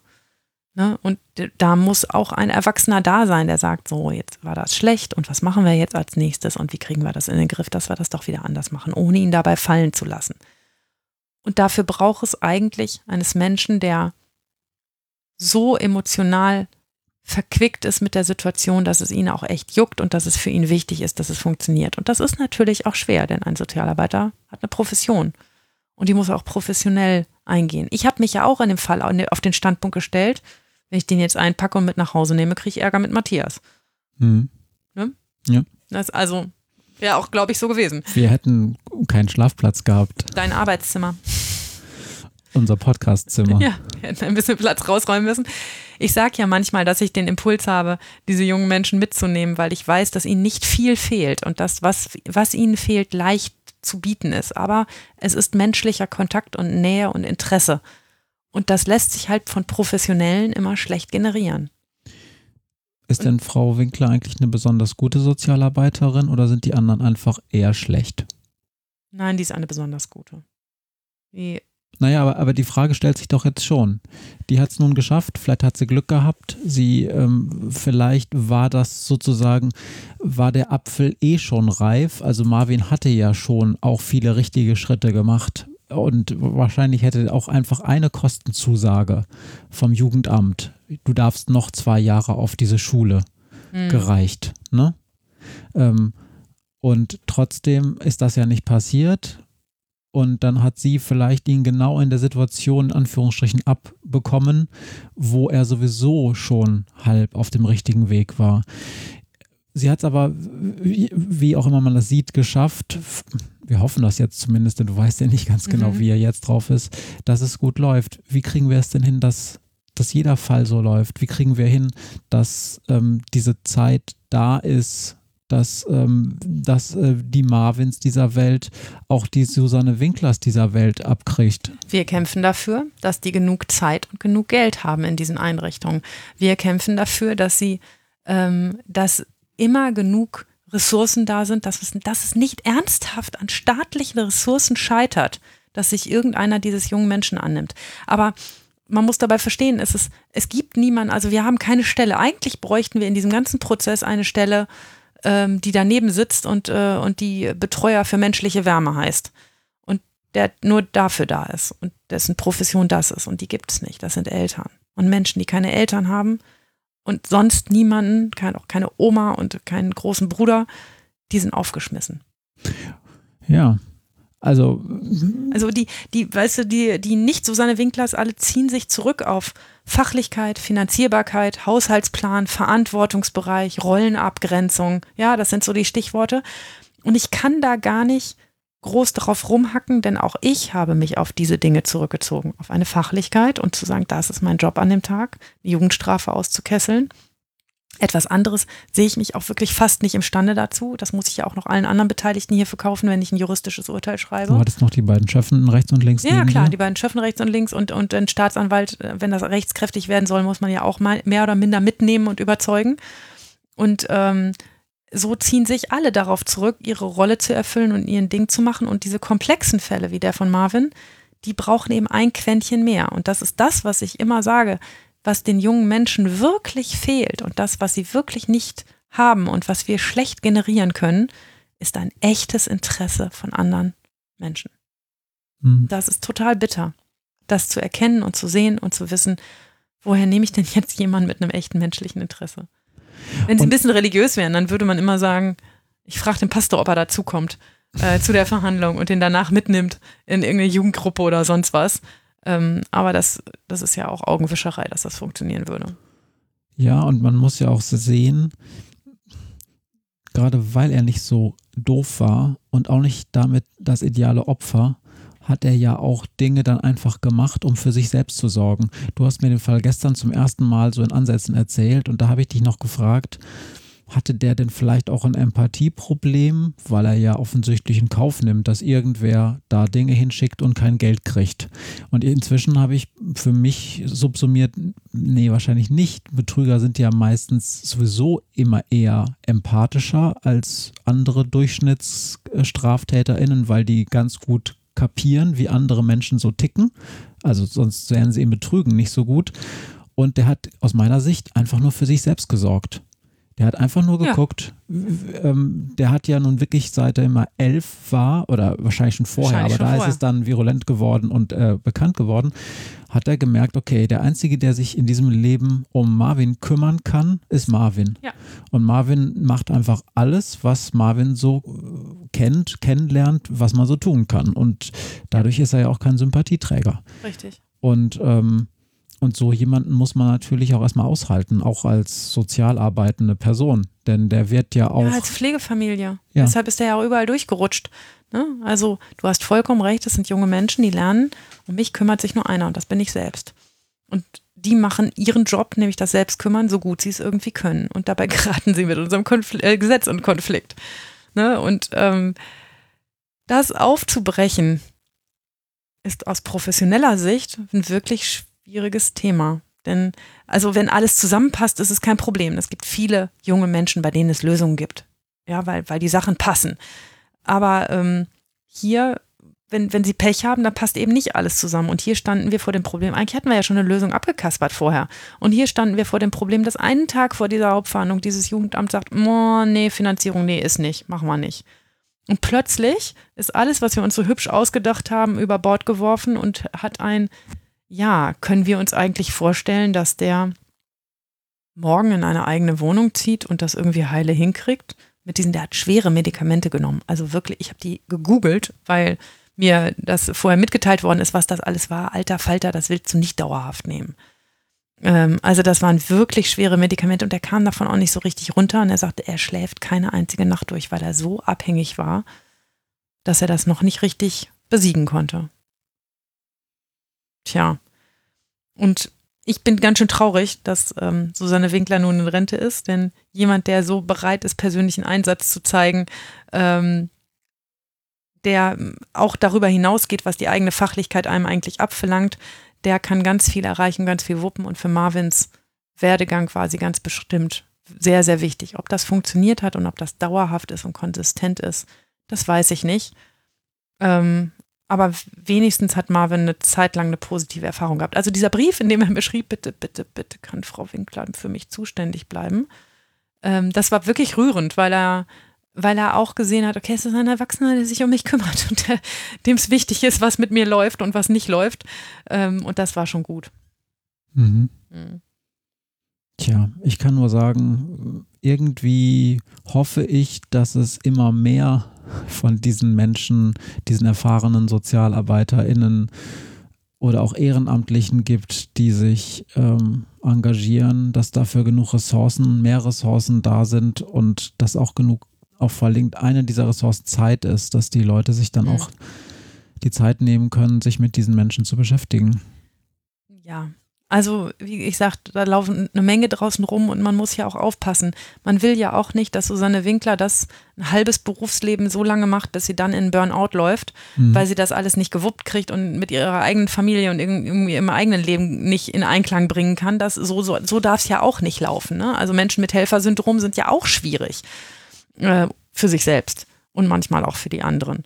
Ähm, und das ist bestimmt auch ein Problem, auf das man achten muss. Aber die Botschaft sozusagen für komplexe Fälle brauchen wir auch komplexe Lösungen und die heißen über den Tellerrand gucken und raus aus Rolle und Fachlichkeit rein in Hilfe.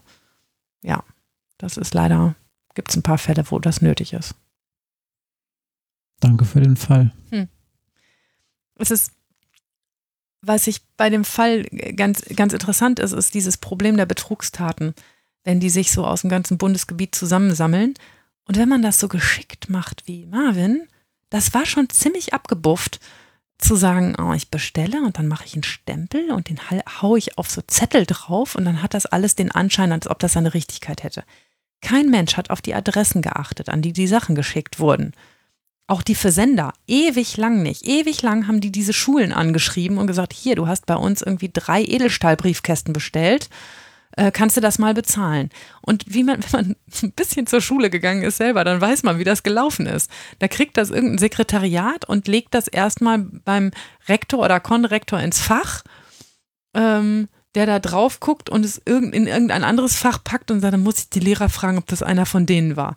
Und dann geht so ein Ding unter. Und dann gibt es eine zweite und eine dritte Anfrage. Und dann steht da, ja, wer steht da als Name drauf? Ja, Max, Max Müller. Ja, haben wir gar nicht. Ja, heißt einer so ähnlich wie Max Müller? Vielleicht haben die sich verschrieben. So. Und bis dieser ganze Rotz hochploppt und endlich mal einer schnallt, es hat einer so getan, als ob er unsere Grundschule ist. Das dauert einfach ziemlich lange. So, und bis es dann zur Anzeige kommt, bis dann die Polizei ermittelt hat, okay, an welche Adresse ist denn das Ganze gegangen und den Postboten gefragt hat, wem hast du es denn in die Hand gedrückt, bis dieser ganze Krempel auffliegt, vergeht einfach ziemlich viel Zeit. Das war schon sehr cool gemacht von ihm. Schlauer Typ. Und vor allen Dingen hat er äh, sehr gut erkannt, wie wichtig die Rolle von Stempeln in Deutschland ja, ist. Ja, ich habe mich auch kaputt gelacht, dass er sich ernsthaft Stempel hat anfertigen lassen. Ist kein Problem. Kannst du draufschreiben, Grundschule Neustadt. Ne? Ich habe meine Firma mit jemandem gegründet, bei dem war es nicht die erste. Und als erst oder als eine der ersten Sachen sagt er zu mir, Matthias, wir brauchen Stempel. Dann habe ich gesagt, pass mal auf, wir sind hier im 21. Jahrhundert und zwar weit, keine Sau braucht einen Stempel. Wir schreiben E-Mails und so sagt er, nein, wir brauchen Stempel, glaubst mir, wir brauchen wirklich Stempel. Und man braucht wirklich Stempel. Es, ein Fax ist nichts wert in Deutschland, obwohl ja Fax in vielerlei Hinsicht noch die, äh, äh, die gute Kommunikationsform ist, die funktioniert. Aber ein Fax mit Stempel, fragt äh, keine Sau mehr, ob du, ob du irgendwas zu sagen hast. Die haben dem auch diesen ganzen Krempel geschickt, ne? Also irgendwann, er hat es irgendwann überrissen und hat für über 10.000 Euro bei einem Elektrohändler Sachen bestellt. Notebooks und sowas und mehrere Mobiltelefone und die haben dann mal in der Schule angerufen gefragt, weißt, habt ihr das bestellt? Weißt du, was du da brauchst, damit es glaubwürdig äh, aussieht? Einen großen Stempel. Wirklich. Du musst vor allen Dingen auf den Stempel deine Telefonnummer draufpacken, damit, damit so ein, der Versender dich anruft so und nicht die Grundschule. So ein Rollstempel. Das ist damit, mit dem Rollstempel wirst du, wirst du Bundespräsident in Deutschland. nicht, nicht ganz so schnell, aber. Doch, ist so. ja, aber wir haben ziemlich viel Kummer mit diesen Betrugstaten, wenn die dann so reinkleckern. Weil das, wie gesagt, wie ich das schon vorhin sagte, genau in der Taktung kommt. Wir kriegen vier Sachen, wir klagen sie an, die Staatsanwaltschaft klagt sie an, ich verhandle sie, verurteile sie. Und dann kommen 27 neue Straftaten, die alle davor passiert sind.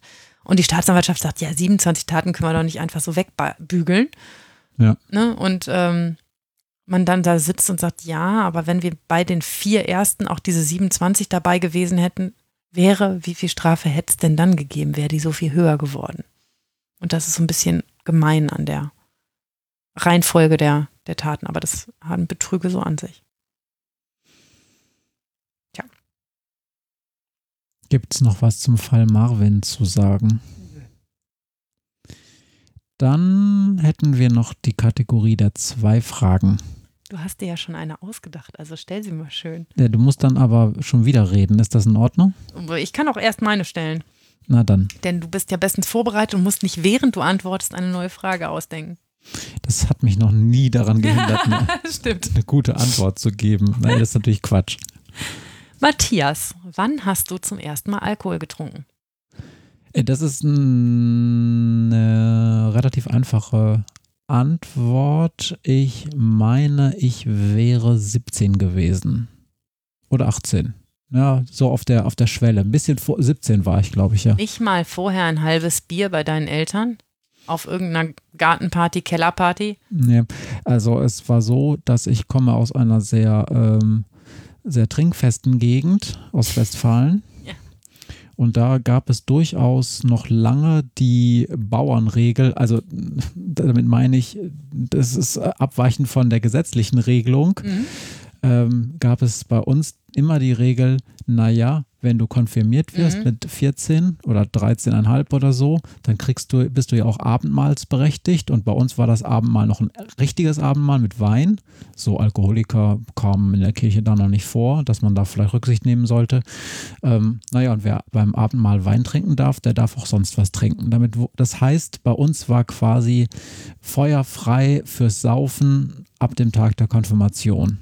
Hat der Pastor nicht so gesagt, aber war sozusagen Volksglaube.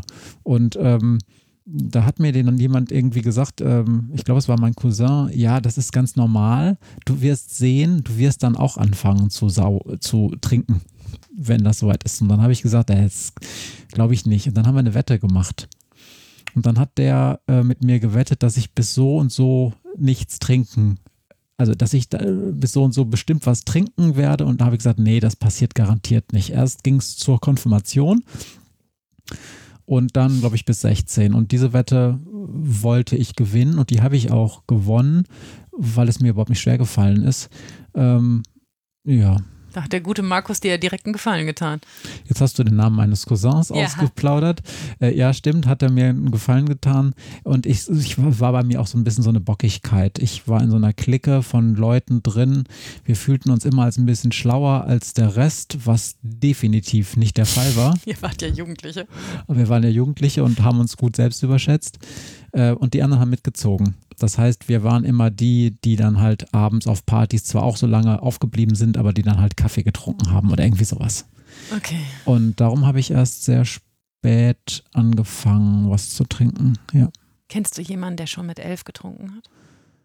Ähm, nein, ich kenne einige Fälle, die du mir erzählt hast. Nee, aber aus deinem Umkreis. N äh, nein, auf keinen Fall. Niemanden. Das ist das Krasse an diesem Fall, ne? Also, wenn der Schule auffällt, der kommt mit einer Fahne zur Schule ähm, und ist elf Jahre alt, dann weiß doch jeder, der was mit Elfjährigen zu tun hat, Alter, da läuft was ganz, ganz, ganz böse schief, ja.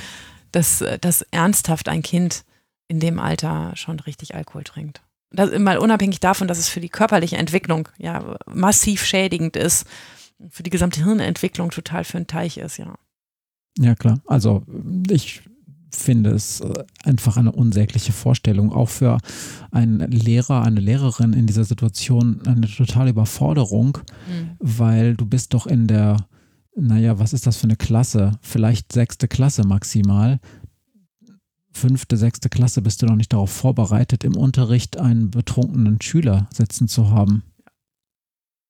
Krass. Äh, du? Wann hast du das erste Mal was getrunken? Weiß ich nicht. Wahrscheinlich auch so mit. Ich weiß, dass da die Regel auch, ähm, wir kommen ja aus demselben trinkfesten ähm, Gebiet Deutschlands ähm, und dass auch bei uns die Regel relativ klar war für meine Eltern bis zur Konfirmation auf gar keinen Fall. Danach, ähm, naja, kann man mal ein Auge zudrücken. Mm, ich habe aber die Geschmacksnerven einer Achtjährigen. Ich trinke bis heute lieber einen Kakao als einen Kaffee und ich trinke auch bis heute lieber eine Cola als ein Bier. Und wenn ich Bier bestelle, dann bestelle ich mir wie damals, weil ich die Geschmacksnerven einer Achtjährigen habe. Und deshalb, ich, ich denke, es war auch so mit 16, 17, bestimmt auf den ersten Partys. Aber erinnern tue ich mich nicht mehr genau. Und man muss dazu sagen, du hast auch noch, wir haben es nie getestet, wahrscheinlich so ein dieses asiatische Gen, dass du Alkohol nicht gut verstoffwechseln kannst, ne? Nö. Na gut, sehr gut. Ich habe eine Frage an dich, ähm, die bezieht sich nochmal auf ähm, die Susanne Winkler, beziehungsweise die Susanne Winklers dieser Welt. Und ich beziehe da auch die ähm, Jugendrichterinnen Maria mit ein. Was glaubst du, wie lange man diese Art von Job machen kann, ohne in den Burnout zu laufen. Glaubst du ernsthaft, dass man das 40 Berufsjahre machen kann mit Engagement und allem seinem professionellen Herzblut sich für wirklich schwere Fälle einsetzen kann, die ja nicht nach Schema F abzuarbeiten sind, die einen immer wieder enttäuschen und wo die Belohnungen wahrscheinlich auch eher seltener als häufiger sind? Ja, glaube ich. Ich glaube, das geht. Ähm, ich habe die ersten 15, 16, 17 Jahre um. Ähm, und ich nehme sie jetzt nicht mit nach Hause, die Marvins. Aber ich mache das, was ich mache, mit Engagement und Herzblut. Ähm, und es ist mir weder langweilig, noch habe ich das Gefühl, wenn ich morgens zur Arbeit gehe, okay, schon wieder ein Marvin heute. Nie. Und ähm, das liegt an einer Einstellung, die man zu jungen Menschen haben muss, wenn man das gerne machen will. Ähm, ich kann mir gut vorstellen, dass auch das Jugendrecht wie viele andere Bereiche des juristischen Arbeitens, aber auch des sozialarbeiterischen Arbeitens etwas ist, wo man sagt, macht man fünf Jahre, danach muss man auch mal eine Weile was anderes machen, damit man ein bisschen, ähm, damit man ein bisschen ähm, Verschnaufspause hat sozusagen in, in Involvement. Ähm, das muss jeder für sich selber wissen, wie viel er da so durchhält. Susanne Winkler hat das ihr ganzes Berufsleben gemacht, da bin ich mir ziemlich sicher, so wie ich die kennengelernt habe. Und die hat sich auch gut abzugrenzen verstanden. Also die hat ja jetzt auch nicht jeden mit nach Hause genommen. Und Marvin übrigens auch nicht. Ne? Ähm, und ähm, die, hat, äh, die hat auch nicht jeden an die Hand genommen, aber da, wo es halt nötig war. Ähm, ich glaube auch, dass die ihre Ressourcen vielleicht tue ich ihr Unrecht, aber ich glaube, dass sie das durchaus verteilt hat und sich überlegt hat für den Typen, der, ähm, der irgendwie äh, in einer neunten Klasse Realschule ist und jetzt zweimal schwarz gefahren ist, da muss ich mir vielleicht auch nicht so Mühe geben. Ähm, und ich gucke lieber darauf, dass ich mir die Mühe da gebe, wo, wo sie auch wirklich ähm, Früchte trägt. Also ich glaube, man kann das.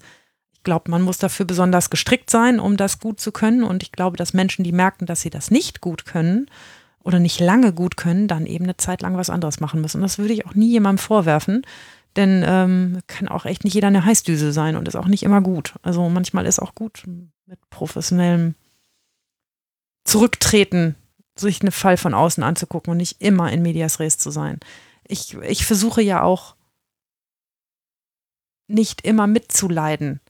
Also ihr merkt, wenn ich meine Fälle erzähle, Ganz viele Leute schreiben uns immer, Kloß im Halsfall, ähm, schon wieder Tränen in den Augen habt. Ähm, das sind ja auch Fälle, die einen wirklich rühren können und wo man denkt, ja, scheiße, so, so beschissen kann so ein Kinderleben auch laufen. Und wenn ich jedes Mal, wenn ich das mache und da in der Sache arbeite, ähm, innerlich den Kloß im Hals wegdrücken müsste, ähm, dann könnte ich das auch nicht ewig machen. Aber ähm, man muss für sich selbst einen guten Modus finden, damit umzugehen. Und ähm, wenn man das kann, ist man da richtig aufgehoben. Und was wäre im Hinblick auf ja, sowohl die Effektivität der Arbeit als auch vielleicht des eigenen Wohlbefindens eigentlich die bessere Strategie, das lange durchzuhalten. Ich mache jetzt mal zwei Kategorien auf und die, diese Gegenpole gibt es wahrscheinlich in der Form gar nicht, aber es gibt ja Strategien, wie man das sozusagen durchhält. Die eine Strategie ist, ganz viele ähm, professionelle Dinge zu lernen, wie man sich auch abgrenzt, wie man auch Grenzen zieht, ähm, wie man auch Techniken äh, entwickelt, dass einem das nicht so nahe geht. Das ist das eine. Das wirkt dann aber an manchen Stellen auch immer so ein, äh, nein, das stimmt nicht. Das kann aber an einigen Stellen manchmal auch ein bisschen herzlos wirken, mhm. wenn dann Leute sagen, ja, ich habe jetzt aber auch äh, acht Stunden professionell gearbeitet und jetzt mache ich die Akte zu und jetzt äh, antworte ich auf deine Telefonanrufe, mein lieber Jugendlicher, auch nicht mehr, auch wenn ich weiß, dass du gerade ein riesiges Problem hast. Die andere Strategie wäre, dass man sagt, zwei Jahre volle Power, Tag und Nacht erreichbar und dann aber mal zwei Jahre oder vier Jahre was anderes, um dann wieder Kraft zu haben, wieder alles zu geben, auch bis über eine gewisse Grenze hinaus, die man eigentlich nicht erwarten würde. Hm ich glaube, dass das eine ganz, ganz individuelle Frage ist, wie man selber zu seinem Beruf steht und wie man ihn sieht und was man daran wichtig findet an seinem Beruf, je nachdem, was man so tut. Ähm, und dass die psychische Gesundheit, die man selber in seinem Beruf hat, auch ganz viel davon abhängt, wie man das selbst für sich framet. Also ein ganz anderes Beispiel. Dein Vater war Arzt, Landarzt. Der war immer für seine Patienten erreichbar. Der war immer telefonisch mitten in der Nacht, zumindest als da noch kein, kein Nachtdienst, kein Bereitschaftsdienst eingerichtet war, für jeden Idioten, der sagte, ne, ich habe so ein doofes Kratzen im Hals und jetzt kann ich gar nicht schlafen, weil es kratzt so. Da hat er nie ins Telefon mitten in der Nacht gepaut, lass mich mit deinem Mist in Ruhe, komm morgen in die Praxis, sondern ist dann mitten in der Nacht zu irgendeinem Patienten gefahren. Und damit hat der super gelebt, mit diesem, mit dieser Auffassung davon, das gehört auch mit zu meinem Job und wenn ein Patient etwas hat, was eigentlich gar nicht wert wäre, nachts den Arzt rauszuklingeln, na, dann war es für ihn halt subjektiv so wichtig und dann, dann ist es das auch wert gewesen, da nachts rauszufahren. Ich habe das immer total bewundert an deinem Vater, weil das eine echt eine Gelassenheit war, damit umzugehen, ähm, die, äh, die ich schon besonders fand und so üben, glaube ich, ganz viele Menschen ihren Job aus. Und ganz viele Menschen gehen nicht an eine Stechuhr und hauen da die Karte rein und sagen, und jetzt ist Schluss, weil jetzt ist der Job vorbei, jeder, der seinen Job gerne macht, hat hoffentlich auch diese Erlebnisse, dass er bereit ist, mehr Dinge zu tun, ähm, einfach weil es dem Job gut tut und einem selbst auch, wenn man die richtigen Sachen tut. Das ist ja befriedigend. Aber es gibt auch die anderen, die sagen, ich ähm, bin ab 6 Uhr eben nicht mehr erreichbar und ich hinterlasse auf meinem Anrufbeantworter die Nummer des Notdienstes. Ja. Ja. ja. Ich glaube, dass ähm, wenn man einer von den anderen Menschen ist, ähm, so persönliche Pausen immer eine gute Wahl sind. Ich selber habe die auch gemacht. Nach vielen Jahren Jugendrecht zwei Jahre ins Justizministerium gegangen, um dort auch Jugendrecht zu machen, aber von einer ganz anderen Schiene. Und als ich da nach zwei Jahren weggegangen bin, haben die Kollegen gesagt, warum willst du denn echt zurück ans Amtsgericht? Willst du nicht im, vielleicht sogar bleiben, weiter im Ministerium arbeiten? Ich habe gesagt, ich brauche so einen verpickelten Jugendlichen, der, ey, Alte zu mir sagt, das äh, ist echt wichtig, die brauche ich jetzt wieder. Notfalls sage ich das zu dir.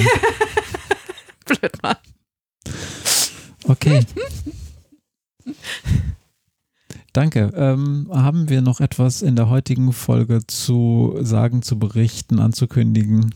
Wir können noch sagen, dass wir in unserer nächsten Aufnahme äh, endlich mit einem Polizisten sprechen werden ähm, darüber. Wir haben schon einen Termin ausgemacht und ich freue mich total, dass das funktioniert und äh, klappt und dass wir uns endlich mit einem Polizisten, der auch was von Jugendsachbearbeitung versteht, nämlich davon, wie Polizisten mit jungen Menschen umgehen, die Straftaten begangen haben, uns da mal drüber unterhalten können, wie das aus der Sicht der Polizei so ist und wie das funktioniert. Das finde ich total spannend und ganz, ganz wichtig, dass wir das endlich mal tun. Außerdem haben wir schon, glaube ich, vor zwei Folgen mal so ganz schwammig angekündigt, wir arbeiten ja gerade parallel und auch daran liegt es so ein bisschen, dass wir gar nicht so viele Folgen veröffentlichen momentan, an einer Art Spin-off ähm, in einer etwas anderen Rolle, aber schon in der gleichen Konstellation mit Gästen. Da reden wir auch über das Jugendstrafrecht mhm. und da können wir vielleicht beim nächsten Mal auch schon eine Ankündigung machen, wo man vielleicht einen Link findet finden könnte, den man auch abonnieren könnte, wenn einen das Thema Jugendstrafrecht interessiert. Genau.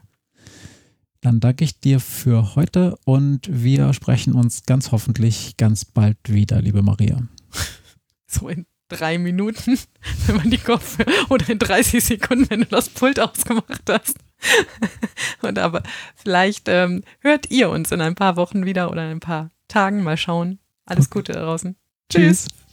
got to learn, but nobody's here to teach me. If they can't understand it, how can they reach me? I guess they can't, I guess they won't, I guess they front. That's why I know my life is out of luck, fool. Been spending most of life living in the.